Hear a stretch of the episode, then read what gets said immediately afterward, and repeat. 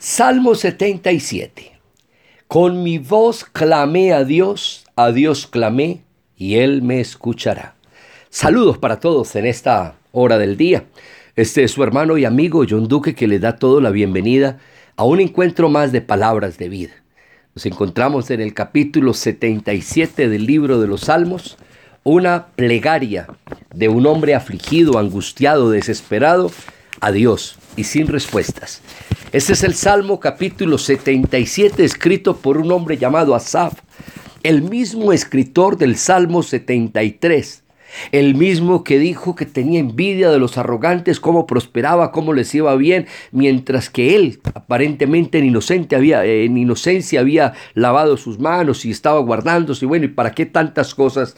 Hasta que entró en el santuario de Dios. Este mismo salmista este mismo hombre de Dios que Dios usó de una manera especial, lo encontramos en un momento de su vida, en un desespero, en una angustia, buscando de Dios desesperadamente. En esos momentos donde la oración no tiene respuestas. Creo que cuando una persona está pasando un problema, lo primero que le decimos, si conoce a Dios, es que tiene que orar. Si no conoce a Dios, que lo conozca, que entregue su vida al Señor, que, que disponga todo su ser para Dios.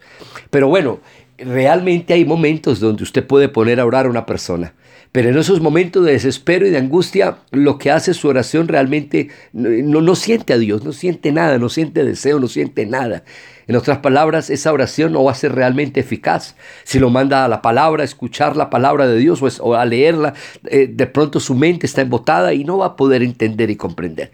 Créame que esta situación la está viviendo aquí el salmista en el 77. En el capítulo 77 de los Salmos dice, con mi voz clamé a Dios, a Dios clamé y Él me va a escuchar. Él me escuchará. Esa era la esperanza que Él tenía. Sin embargo, dice la Biblia, al Señor busqué en el día de mi angustia. Alzaba Él mis manos de noche sin descanso y mi alma rehusaba consuelo. En otras palabras, pasaba toda una noche con las manos levantadas, sin descansar, buscando respuestas y no lo hallaba.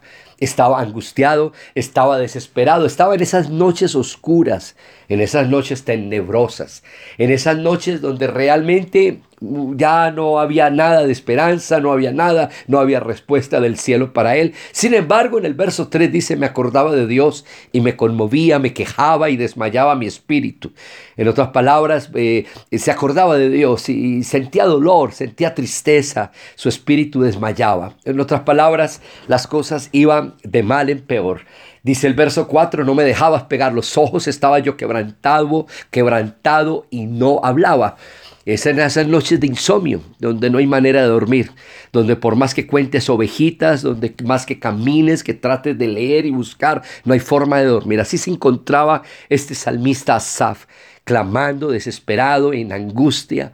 Dice la Biblia en el verso número 5, consideraba los días desde el principio, los años de los siglos, me acordaba de mis cánticos de noche, meditaba en mi corazón, mi espíritu inquería. Pero empiezan las preguntas. La pregunta del hombre desesperado que no haya respuesta. Del hombre angustiado, de la persona que no sabe qué camino tomar, que no sabe qué hacer. Y empieza a hacer preguntas. ¿Desechará el Señor para siempre y no volverá más a hacernos propicio? Está pensando hasta que Dios lo había desechado, que el hecho de no sentir la presencia de Dios en su vida era como si Dios le hubiera dado la espalda y lo hubiera abandonado. Así se, sentía este hombre llamado Asaf, verso número 9, pregunta, ¿ha olvidado Dios el tener misericordia? ¿Ha encerrado con, con, ira sus piedades? En otras palabras, ya Dios no tendrá misericordia. Ya Dios no hará nada conmigo. Está bien, he fallado, de pronto he cometido errores, me he escaneado, me he mirado hacia lo más profundo de mi ser e encuentro problemas. Sí, he pedido perdón, pero no encuentro ese perdón, no entiendo, no recibo ese perdón. Entonces, en otras palabras, esa, esa, expresión, estas preguntas, esta inquietud, esta soledad, este quebranto, esta angustia, esta desesperación del salmista, es algo desesperante. No sé si de pronto alguna persona que me está escuchando habrá pasado esas noches oscuras, esas noches difíciles, esas noches donde no hay manera de dormir, donde los problemas te agobian y lo más terrible, que empiezas a tener crisis de fe, empiezas a dudar, ¿será que Dios está conmigo? ¿Será que Dios me perdona? ¿Será que Dios me puede levantar? ¿Será que Dios me puede ayudar? ¿Será que Dios eh, podrá hacer algo en mi vida? En el verso número 10. Dice el salmista, dije enfermedad mía es esta, traeré pues a la memoria los años de la diestra del Altísimo. Aquí empieza a tener un giro la oración del salmista. Ya él entonces se da cuenta, él está enfermo, él reconoce, esta es mi enfermedad, este es mi problema, pero listo, ahora me voy a enfocar en algo diferente, voy a enfocarme en algo especial, me voy a acordar, dice el verso 11, me acordaré de las obras de Yahweh, sí, haré yo memoria de todas tus maravillas antiguas, meditaré en todas tus obras y hablaré de tus hechos. En otras palabras, empieza el salmista a darle un giro a su meditación. Ya empieza a desenfocarse de él mismo, empieza a desenfocarse de su propio problema y empieza a enfocarse en Dios, en las maravillas de Dios, hacer un recuento, hacer una, memoria de lo que Dios había hecho, de las obras maravillosas y esto me exclama en el verso 3 y dice, oh Dios, santo es tu camino, que Dios es grande como nuestro Dios. Empieza a enfocarse en Dios. Ya empieza a quitar su enfoque de él, de su problema, de su angustia y empieza a contemplar lo que Dios había hecho en tiempos antiguos, el Dios que había abierto el mar para que el pueblo pasara, el Dios que había hecho caer maná del cielo, el Dios que aún en el desierto hizo que Moisés golpeara la piedra y saliera agua. Empieza el salmista a enfocarse en ese Dios y a enfocarse en lo que Dios en algún momento había hecho en su vida y exclama y dice, oh Dios santo es tu camino. Qué grande, qué grande eres, qué Dios tan grande, qué, qué otro Dios puede haber tan grande como nuestro Dios.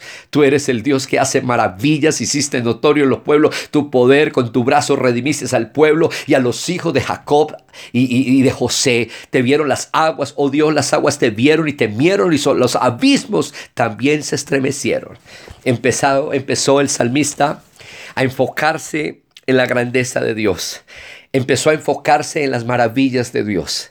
Qué bueno en esta hora si hay alguien que está angustiado, si hay alguien que está sufriendo de insomnio, si hay alguien que de pronto no encuentra respuestas en Dios, si de pronto su oración no está teniendo respuestas o las respuestas que anhelamos tener en el momento que queremos tenerlas, si de pronto no hay Qué bueno entender que hay momentos donde Dios guarda silencio y es allí en ese silencio que Dios guarda donde quiere que Dios quiere que tu fe se profundice más en él, que conozcas más de él y de su misericordia. Esas preguntas de, del salmista empiezan a encontrar unas respuestas. Dios no deja de ser misericordioso. Si estás vivo es porque su misericordia está contigo. Si estás vivo en este momento es porque la gracia de Dios está contigo y porque Dios Dios te ha sustentado, Dios no ha dejado de tener misericordia, Dios es fiel, Dios es misericordioso, lento para la ira y grande en misericordia. Es hoy el día donde Dios te quiere decir que hay momentos donde vas a tener un silencio, donde tal vez no vas a sentir a Dios como quieres sentirlo, donde no vas a ver las respuestas de Dios, sino al contrario, el silencio de Dios. Pero aún en ese silencio de Dios, Dios te está obrando en tu vida, está trabajando en tu vida y te está recordando que Él es fiel, Él está allí la Biblia dice que aunque tú seas infiel y yo soy infiel, dice la Biblia que Él permanece fiel. Él es inmutable, sus promesas no cambian. El cielo y la tierra pasarán, pero sus palabras no pasarán. Dios no te ha desechado. Y quisiera terminar en el último versículo. Dice, condujiste a tu pueblo como ovejas por mano de Moisés y de Aarón. Pero lo más triste es que no aparece si respondió la respuesta de salmista, si hubo respuesta o no hubo respuesta. Aparentemente aquí no hubo una respuesta, no hubo una sanidad, no hubo un milagro, no hubo algo. Pero ¿sabe qué hubo en el salmista? Cambió su actitud, cambió su perspectiva, cambió su visión, empezó a enfocarse en lo grande que es Dios y el Dios tan grande que él tiene era más grande que el problema que él tenía. Enfócate en Dios, enfócate en la gracia de Dios, enfócate en el poder de Dios, aun cuando no lo sientas, aun cuando cuando sientas el silencio de Dios, aun cuando sientas esas noches oscuras, aun cuando sientas que no tienes ganas de dormir, enfócate en la gracia, en la misericordia, en el amor, en el poder de Dios, que Dios no deja de ser fiel. Su misericordia está contigo y si estás vivo, aprovecha esa misericordia, amárrate, agárrate de esa mano de Dios que Dios te va a ayudar. Cambia tu perspectiva, cambia tu visión, cambia tu manera de ver las cosas. Dios está a tu lado, Dios sigue a tu lado, Dios responderá tu petición en el momento que Dios lo vea, eh, lo, lo, lo, lo, vea lo vea justo, Dios lo va a hacer, Dios no es malo, Dios es bueno y Dios está a tu lado, Dios te quiere bendecir, Dios te quiere ayudar y Dios te quiere levantar de ese suelo y decirte que te ama y que está contigo.